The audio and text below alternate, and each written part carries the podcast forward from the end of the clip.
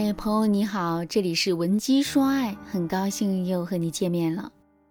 我的粉丝小玉啊，因为几颗草莓，和老公闹到了离婚的地步。原因是小玉在周末看到超市里卖白色的草莓，小玉很想尝一尝。她想啊，反正也不是什么天天吃，偶尔吃一吃也没什么，就花了几百块钱买了几颗草莓回家了。没想到回到家，老公看到草莓的标价。狠狠地把小玉骂了一顿。老公说：“工资不高，就把钱好好存起来，别只买衣服、买包包。现在这么贵的草莓根本就不在你的消费水平之内，你动点脑子行不行？为家里着想一下行不行？”小玉一下子就委屈了，她对老公说：“我没有脑子，你有脑子。你三十块钱的 T 恤能穿三四年，咱家省吃俭用的钱全都被你砸到股市上套牢了。你说说看。”咱家到底是因为谁消费水平变低的？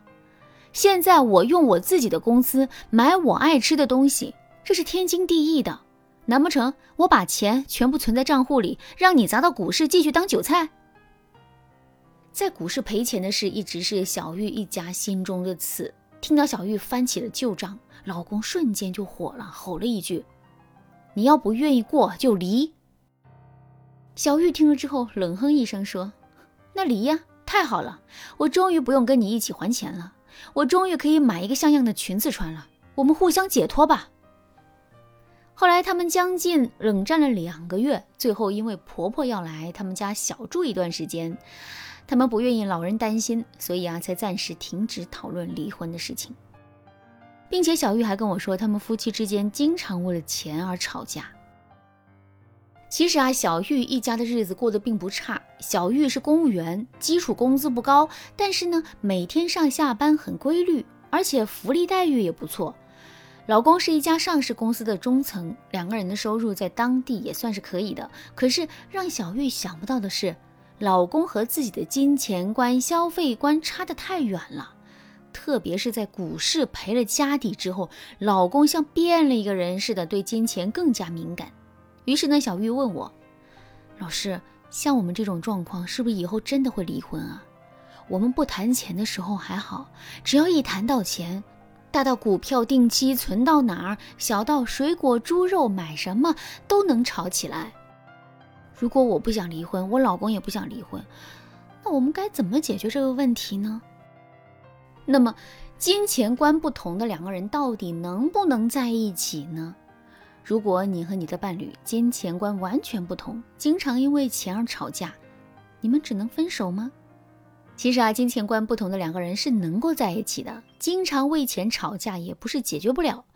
之前有一项情感心理调查，在近一千份的有效调查问卷里，有百分之七十的人认为，在相处的过程中，两个人对彼此施加的影响会渐渐消解金钱观上的分歧。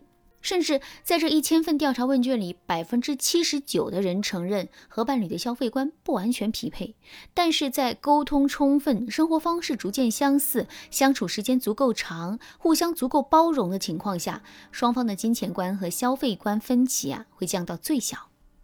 所以，金钱观其实是一个幌子，其实啊，它反映的是你们能不能和伴侣共情，你们会不会和伴侣沟通。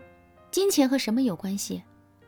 金钱在感情中和愉悦感、安全感联系最为紧密。所以呀，很多关于金钱、关于消费观的争吵，其实反映了两个人获得愉悦、获得安全感的方式有所不同。此外，每个人都有不同的金钱人格。如果你不知道自己和伴侣的金钱观属于哪一类，该怎么融合？那你可以添加微信文姬零三三，文姬的全拼零三三，我们有资深婚恋导师手把手指导你，帮助你和爱人走出困扰，迎来和谐和幸福。如果你有了一个和你金钱观完全不同的伴侣，你还可以用以下的方法来改善你们因为金钱和消费引发冲突的问题。这第一个方法就是尊重差异，理解对方。很多人的金钱观和成长经历、家庭环境有关，对钱的某种执念可能是根源于恐惧或者不安，所以金钱观没有对错之分。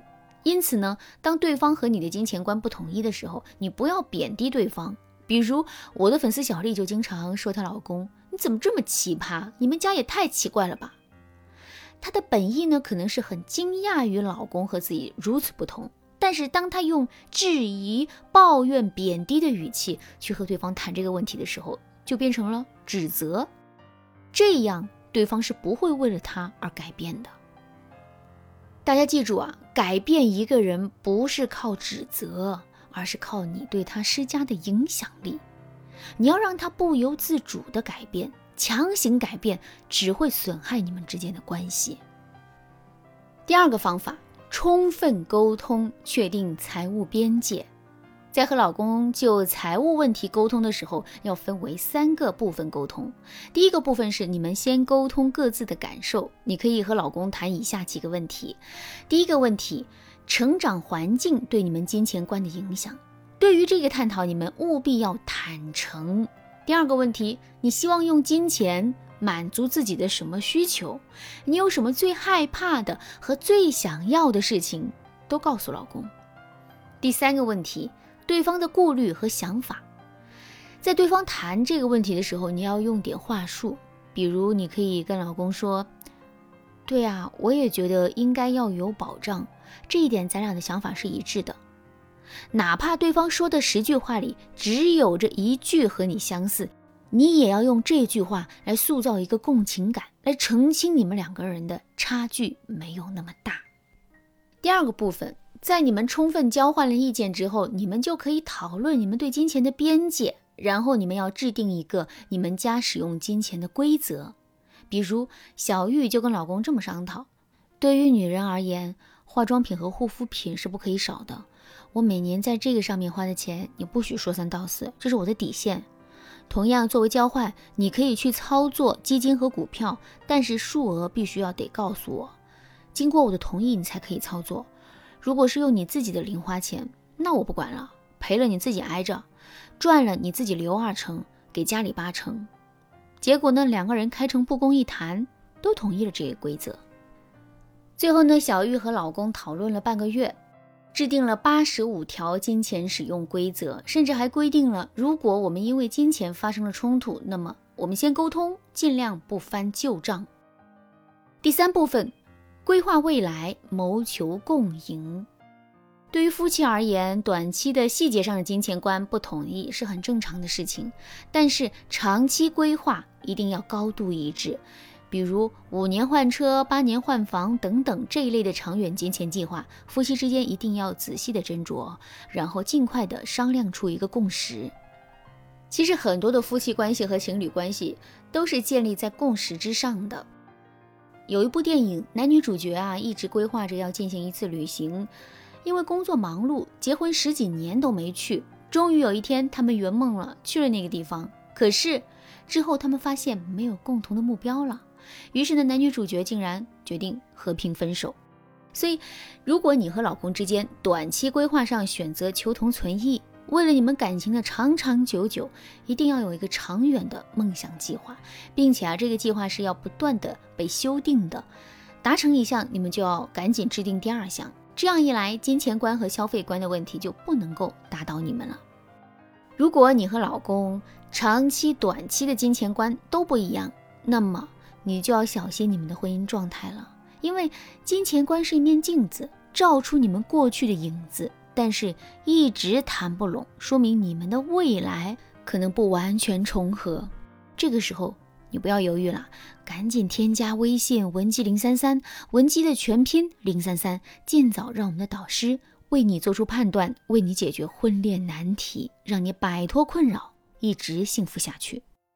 好啦，今天的内容就到这里啦。闻鸡说爱，迷茫情场，你得力的军师。